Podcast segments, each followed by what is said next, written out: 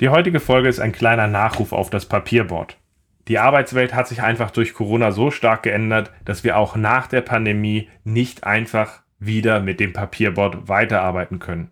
Und deswegen möchte ich in dieser Folge einmal verdeutlichen, warum ich früher stark für ein Papierboard, gerade für das Taskboard in Scrum plädiert habe, aber warum auch diese Voraussetzungen einfach auch nach der Pandemie so nicht wieder zurückkehren werden und wie sich aus meiner früheren und auch aktuellen Argumentation ein passendes Tooling auswählen lässt.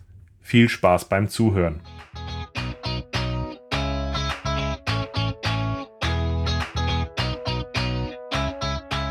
Scrum ist einfach zu verstehen. Die Krux liegt in der Anwendung für deine Zwecke in deinem Kontext. Der Podcast Scrum Meistern gibt dir dazu Tipps und Anregungen. Moin Moin, unser heutiges Thema heißt Rest in Peace Papierboard. Schön, dass du dabei bist. Mein Name ist Ralf Kruse. Ich helfe Organisationen durch Training und Coaching agile Herangehensweisen effektiv zu nutzen und das ohne Dogma und Methoden als Selbstzweck. Und genau so möchte ich heute auf dieses Thema gucken.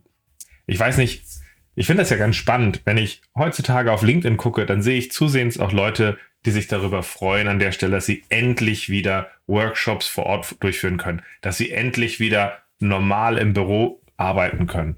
Und dazu gehört für viele auch dabei, dass man vielleicht auch einfach wieder zurückkehren kann zu den gewohnten Arbeitsweisen, die wir vor der Pandemie hatten.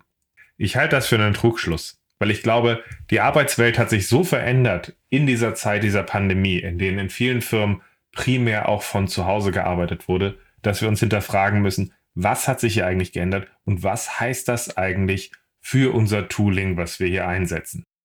Viele von euch, die mich kennen, wissen, dass ich früher ein starker Verfechter war von Papier, also konkret auch von Papierboards, dass man sein Taskboard visualisiert hat mit Papier.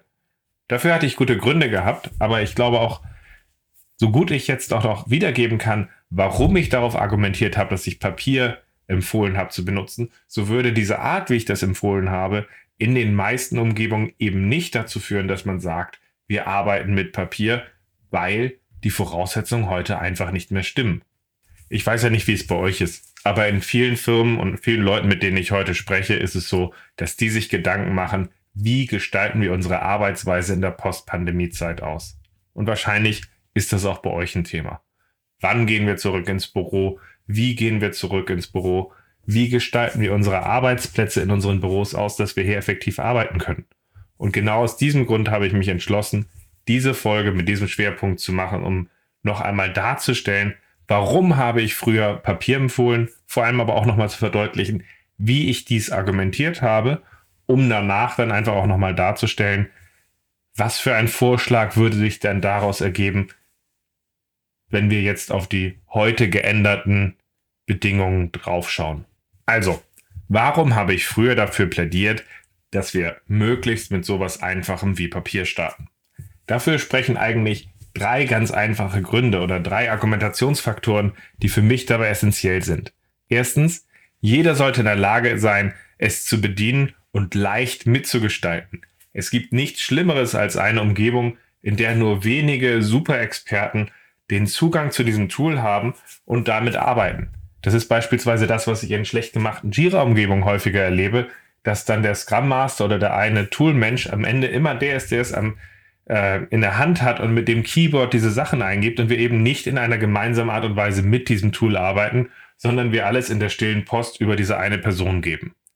Und da ist halt einfach früher der riesige Vorteil und eigentlich auch heute noch, alle von uns haben irgendwann mal schreiben gelernt.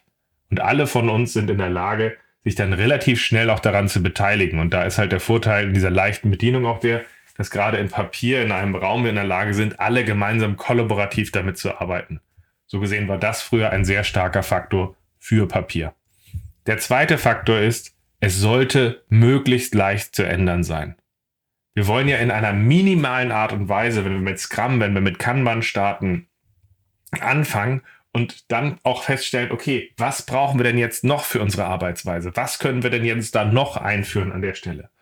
Da habe ich Situationen gehabt, wo Teams gesagt hatten, ja, wir wollen ja jetzt in unserer Umgebung den Know-how-Austausch stärken und wir wollen vor allem über Sachen, die uns interessieren, äh, einfach nochmal hören, dass Leute aus dem Team direkt nach einem Daily, wenn hier eine Story fertig ist, das vorstellen. Und da hatte ich irgendwann 2010 mal ein Team gehabt, die haben einen roten Punkt eingeführt. Also jedes Mal, wenn eine Story einen roten Punkt hatte, hieß das, wenn sie im Sprint fertig ist, wird sie direkt nach dem Daily vorgestellt. Super einfaches Medium. Konnte man im Papier einfach einführen, weil man einen roten Stift genommen hat, ihn da drauf gemacht und fertig.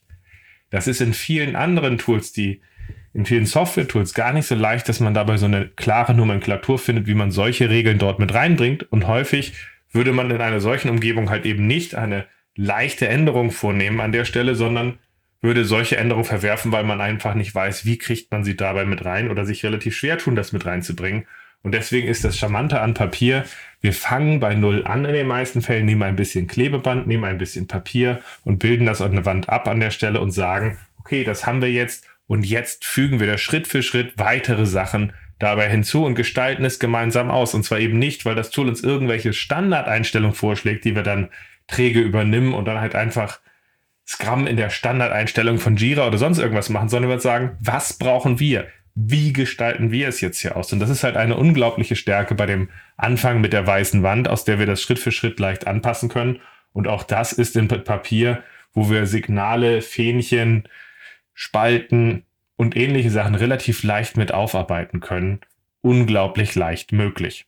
Und der dritte Punkt ist relativ gut anschließend dabei. Und das ist der, dass es uns auch immer hilfreich ist, dass wir daran arbeiten sollten, dass wir eine relativ gute Visualisierung haben sollten, die uns relativ schnell zeigt, was Sache ist.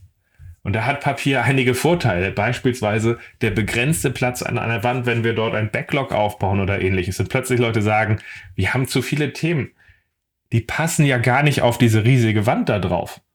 Und man sich dann anguckt, Moment mal, die Wand ist groß. Ist das Problem jetzt, dass die Wand zu klein ist? Oder dass eure 450 Ideen, die ihr gerne in eurem elektronischen Tool abgelegt habt, einfach ein Problem sind an der Stelle, weil das ist kein strategischer Fokus, das ist keine strategische Übersicht, das ist ein Sauhaufen an Themen, die man relativ leicht in einem Tool ablegen konnte. Und da ist natürlich der Vorteil an einer Visualisierung, wie man ihn zum Beispiel an der Wand schaffen kann, der, dass man relativ schnell eine Präsenz hinkriegt, okay, begrenzt, was ist wichtig? Was sind die Sachen, die wir größer machen, die wir aus der Ferne sehen sollten, wollen? Was ist das, was wir kleiner machen? Und das geht halt mit Papier relativ gut abzubilden, dass wir in der Visualisierung quasi auf Englisch solche Information Radiators schaffen, also Sachen, die uns relativ schnell Signale geben. Und wenn wir dann alle im Büro sind an der Stelle, dann können wir daraus natürlich relativ schnell auch sehen, wenn wir dabei vorbeilaufen, was ist da, was hat sich geändert. Und da hat natürlich auch Papier seine Stärke. So gesehen, genau aus den Gründen habe ich in der Vor-Corona-Zeit auch immer wieder stark dafür plädiert, dieses einfache, dieses minimale Anfangen, dieses leichte Ändern und dass sich jeder kollaborativ leicht einbringen kann, hat in vielen Umgebungen dazu geführt, dass das Argument einfach unglaublich stark dafür sprach, minimal mit Papier anzufangen und zumindest die ersten drei Sprints einfach mal mit Papier zu arbeiten, so dass wir dabei ein Gefühl für Scrum zum Beispiel entwickeln können an der Stelle und dann einfach eine Idee haben, okay, jetzt wird es langsam unsere Umgebung. Jetzt sehen wir, was uns wichtig ist. Und jetzt können wir auch darüber reden, wenn wir uns ein passendes Tool angucken, wo wir sagen, wir wollen das auf elektronisch überführen, dann haben wir jetzt auch eine gemeinsame Meinung, mit der wir sagen, wir nehmen einfach nicht blind den Marktführer, und nehmen den Marktführer blind einfach in seiner Standardeinstellung und wundern uns dann, dass das irgendwie keine Agilität ist, wenn man einfach mit der Jira Standardeinstellung unreflektiert in seinem Team arbeitet. Und diese Sache habe ich vertreten, obwohl die letzte, das letzte Mal, wo ich als Entwickler aktiv an einem Produkt mitgearbeitet habe, ich an einem Scrum-Tool mitgearbeitet habe. Und das war für viele Techniker halt auch eine tolle Argumentationsgrundlage, weil die haben gesagt, ganz ehrlich, wenn Ralf jetzt irgendwie als Entwickler, der an einem Scrum-Tool mitgearbeitet hat, sagt, lasst uns mal mit Papier einfangen, dann macht das schon Sinn und hat halt auch ein gewisses Gewicht, was den einen oder anderen damals auch überzeugt hat, das zu machen. Und ich stehe auch zu den Aussagen, dass ich sagte, unter diesen Faktoren sprach einfach unglaublich viel für Papier. Der Punkt ist jetzt nur folgender. Die Rahmenbedingungen nach Corona werden sich ändern. Und diese Änderungen werden in den meisten Umgebungen so gravierend sein, dass dieses Pro wir fangen am Anfang leichtgewichtig mit Papier an, so nicht mehr Bestand hat. Konkret wird es ja in den meisten Firmen so sein, wie es sich aktuell andeutet. Ich weiß nicht, wie es bei euch ist, aber in vielen Firmen wird auch nach der Pandemie den Leuten freigestellt, dass sie sagen, wann kommt ihr ins Büro und wann nicht. Oder dass zumindest die, die Tage, an denen wir sagen, dass manche Leute aus dem Homeoffice arbeiten werden, einfach massiv zunehmen werden. Und das wird dazu führen, dass ein signifikanter Anteil unserer Arbeitszeit nicht mehr im Büro stattfindet und dass immer auch ein Teil der Leute in der Arbeit nicht mehr im Büro ist. Und damit ist dann halt ein, sind irgendwelche Taskboards oder irgendwelche Product Backlogs, die nur in Papier abgebildet sind und wo nur ein Teil der Leute sie Präsenz hat in der Art, wie wir arbeiten, einfach nicht mehr passend. Wir können jetzt natürlich anfangen, dass wir an so einer Stelle dann sagen, ja, dann macht halt jeder, jemand nach dem Daily oder vor dem Daily irgendwie ein Foto und schickt es rum. Aber das kann eigentlich nicht die Lösung sein in einem, in einer kollaborativen Arbeitsumgebung, in der wir hochdynamisch zusammenarbeiten, in dem wir relativ schnell auch die Sachen sehen wollen, wo dann irgendwie ein Teil sagt, ja, ich zoome mal in ein Foto rein. Es kann aber sicherlich auch nicht die Lösung sein, dass nur weil die Arbeit mit Papier in dieser kollaborativen Art und Weise, wie ich sie eben vorgestellt habe, eben aus der geringeren Präsenz an einem Ort nicht mehr passend ist, dass wir dann sagen, deswegen nehmen wir jetzt einfach das Marktführer-Tool an der Stelle unreflektiert mit der Standardeinstellung und gehen in das Ticketgeschubste zurück und wundern uns, dass das unsere Agilität hemmt. Das kann es auch nicht sein. Wenn wir jetzt aber genauer drauf gucken, welche Tipps ich gegeben habe, worauf es für mich ankommt, damit wir einen leichtgewichtigen, einen guten Start haben, aus dem wir relativ schnell und relativ gut lernen können, dass wir unsere Umgebung so verstanden haben, dass wir vielleicht auch später dann beurteilen können, bleiben wir bei dieser leichtgewichtigen Lösung, gehen wir weiter, dann ist unter diesen Themen, die ich dort früher als Leitplanken benutzt hatte, zu dem passenden Tool zu kommen, ist natürlich auch heute möglich zu sagen, welches Tool bietet sich denn in eurer Umgebung an, damit ihr effektiv einen guten Start findet und in dem halt ein gewisses Maß habt in Bezug auf die Ownership von eurer Umgebung. Also, wir brauchen erst einmal ein Tool, was relativ leicht zu benutzen ist an der Stelle, indem wir relativ leicht eine minimale Sache ausgestalten, äh, minimales Board zum Beispiel ausgestalten können, wo alle kollaborativ darauf zugreifen können und alle relativ leicht sich einbringen können an der Stelle, dass wir direkt in der Interaktion damit arbeiten, es ändern und ausgestalten. Was dann uns dabei in der Art und Weise auch dabei hilft, dabei, dass es uns eine gewisse Präsenz schafft an der Stelle, mit der wir direkt sehen, was Sache ist. Genau in dieserlei Hinsicht habe ich aber zum Beispiel sowohl bei der Einführung von Kanban, aber auch in der Arbeitsweise mit Scrum gute Erfahrungen gemacht mit den digitalen Whiteboards zum Beispiel. Wenn ihr sowas benutzt wie Miro oder ich bin ja ein sehr starker Verfechter von Moral oder es gibt ja auch Concept Board, da gibt es ja verschiedene Tools dabei, wo wir relativ schnell unseren, unseren Space haben, wo wir einfach digitale Karten direkt darstellen können und ähnlich wie an einer Wand mit den Themen gleichzeitig arbeiten können und die Lernkurve zumindest in so etwas wie Moral verhältnismäßig steil ist, sodass man relativ schnell zusammen dieses dort ausgestalten kann. Und natürlich kann man auf einem solchen digitalen Board auch minimal anfangen und kann bewusst sagen, wir schaffen jetzt erstmal einen ersten Stand, mit dem wir arbeiten und können daraus dann Schritt für Schritt dazulernen. Alle können zusammen kollaborieren und können weitergehen. Das ist eine Lösung, die ich häufiger benutzt habe, um hier zu einer ersten guten Lösung zu kommen, aus der heraus man dann aber natürlich sich dann auch später fragen kann, wir haben jetzt die ersten Sprints gemacht, unsere Umgebung ist zur Ruhe gekommen, wollen wir auf Dauer auf so etwas wie Moral bleiben? Oder mit diesen Erfahrungen lasst uns mal reflektieren, was sind gängige, dedizierte Tools wie Jira, Version 1 oder andere Tools, die es dort am Markt gibt, wo man Leute sagen, damit können wir relativ gut auch arbeiten an der Stelle, wobei tatsächlich ich ein großer Freund bin von den einfachst möglichen Tools, die wir auch auf Dauer weiter anpassen können.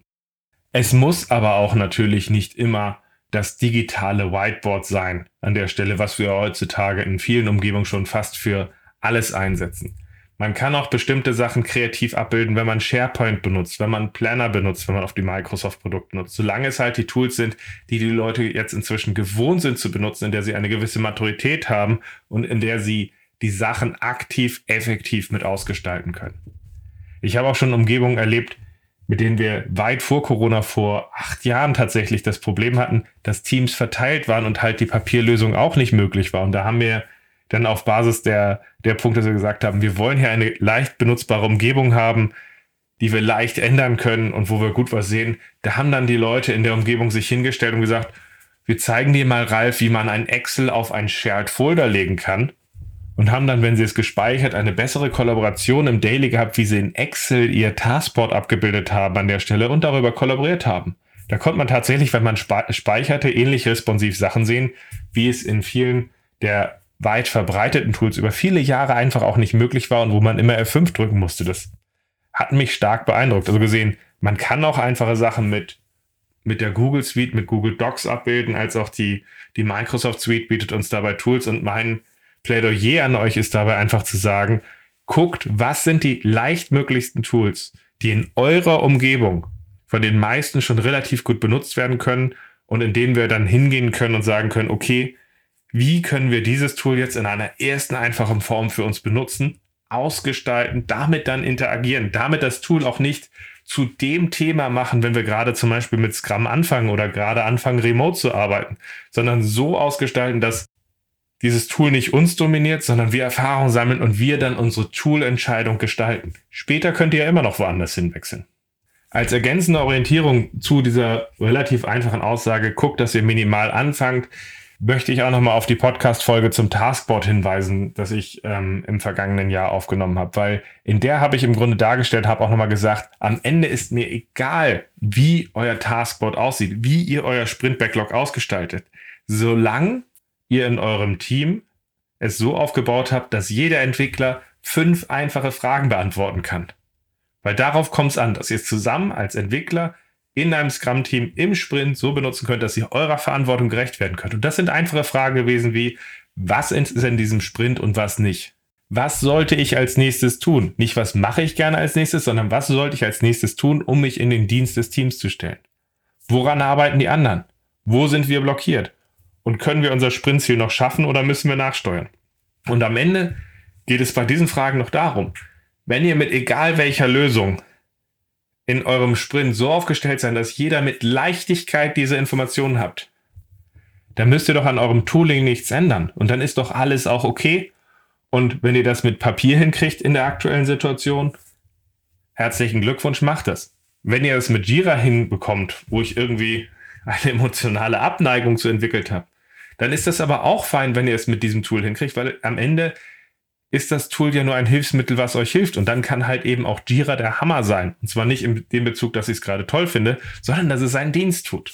Aber es kann halt eben auch der Fall sein, dass ihr es mit irgendwie einem Google Spreadsheet, einem SharePoint oder einem digitalen Whiteboard wie Moral hinkriegt. So gesehen, schaut euch das an, macht es einfach, sammelt Erfahrungen an der Stelle und guckt, dass ihr zu dieser Art von Reife kommt und mit der guckt ihr dann halt später weiter. Das ist das, was ich euch heute einmal mitgeben wollte, mit dem Hinweis, dass ich befürchte, dass wir jetzt demnächst eine gewisse Phase erleben werden, wo der ein oder andere nostalgisch zurückfallen wird und sagt, hey, ich glaube, die Inzidenzwerte gehen runter, ich glaube, wir können wieder ins Büro und ich hoffe einfach mal, dass alles wird wie früher, weil ganz ehrlich, das wird es nicht.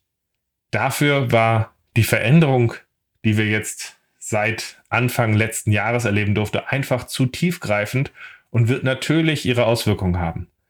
Es wird großartig sein, wenn wir endlich wieder ein Stück vor Ort arbeiten können, aber wir werden einige Impulse aus dieser Zeit hoffentlich gelernt haben, die unsere Arbeitswelt, unsere digitale Arbeitswelt so prägen und auch äh, mit unterstützt haben. Und da bin ich einfach mal gespannt, was daraus wird. So gesehen, ich freue mich wirklich auf eure Rückmeldung, wie ihr das aktuell ausgestaltet, wie ihr auf diese Situation drauf guckt und welche Anmerkungen und Kommentare ihr habt. So gesehen, fügt mich gerne bei LinkedIn hinzu, schreibt mir gerne, was eure Sicht darauf ist und ansonsten freue ich mich, wenn wir uns in der nächsten Folge wieder hören. Bis dann.